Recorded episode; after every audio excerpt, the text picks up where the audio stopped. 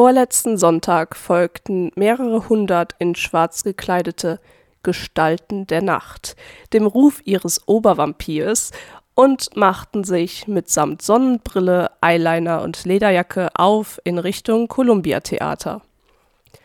The 69 Eyes luden ihre Fans nach vier Jahren endlich wieder auf eine intime Nacht voller Glam und Gothenroll ein. Die Helsinki Vampires, wie sie sich gerne selber nennen, haben sich 1989 gegründet und sind somit schon alte Hasen im Showbiz. Und diese Professionalität hat man auf dem Konzert deutlich gespürt. Doch bevor sie beweisen konnten, dass sie es nach 30 Jahren Bandgeschichte immer noch drauf haben, wurde die schwarze Crowd erstmal von der aus NRW stammenden Vorband The Other eingeheizt. Nach anfänglichen Soundschwierigkeiten haben sie selbst den introvertiertesten Rocker zum Mitwippen gebracht und damit erfolgreich auf den Hauptakt eingegroovt. Und dann war es endlich soweit.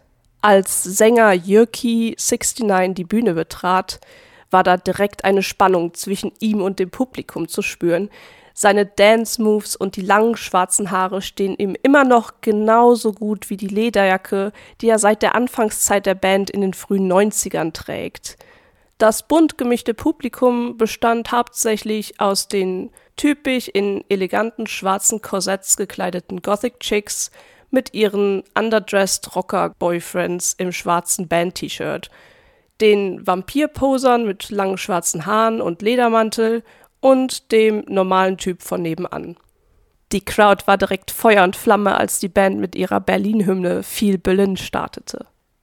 Drummer Yussi69 spielte mit einer solchen Gelassenheit, als würde es für ihn nichts anderes geben und auch die Gitarristen Pazzi und Timo Timo mit Bassist Archie strahlten eine Coolness aus, die sie gekonnt auf das Spiel ihrer Instrumente übertrugen. Die Band weiß einfach, was zu tun ist, damit das Publikum ihnen zu Füßen liegt. Und vor allem Jürki flirtete immens mit den weiblichen Fans und sagte zu ihnen, You girls drive me crazy. Und auch ich habe mir eingeredet, Pazzi habe mir den ein oder anderen Blick zugeworfen.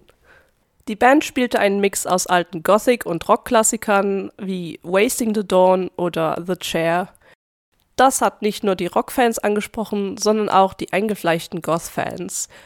Und insbesondere für die Gothic-Mädels gab es extra den Song Gothic Girl.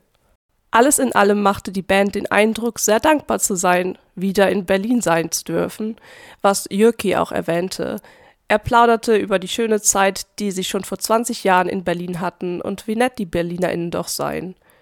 Mit einem relativ kleinen Publikum lieferten sie eine schöne anderthalbstündige Show ab, mit vier Zugaben und als letztes den für viele Fans besten Song Lost Boys.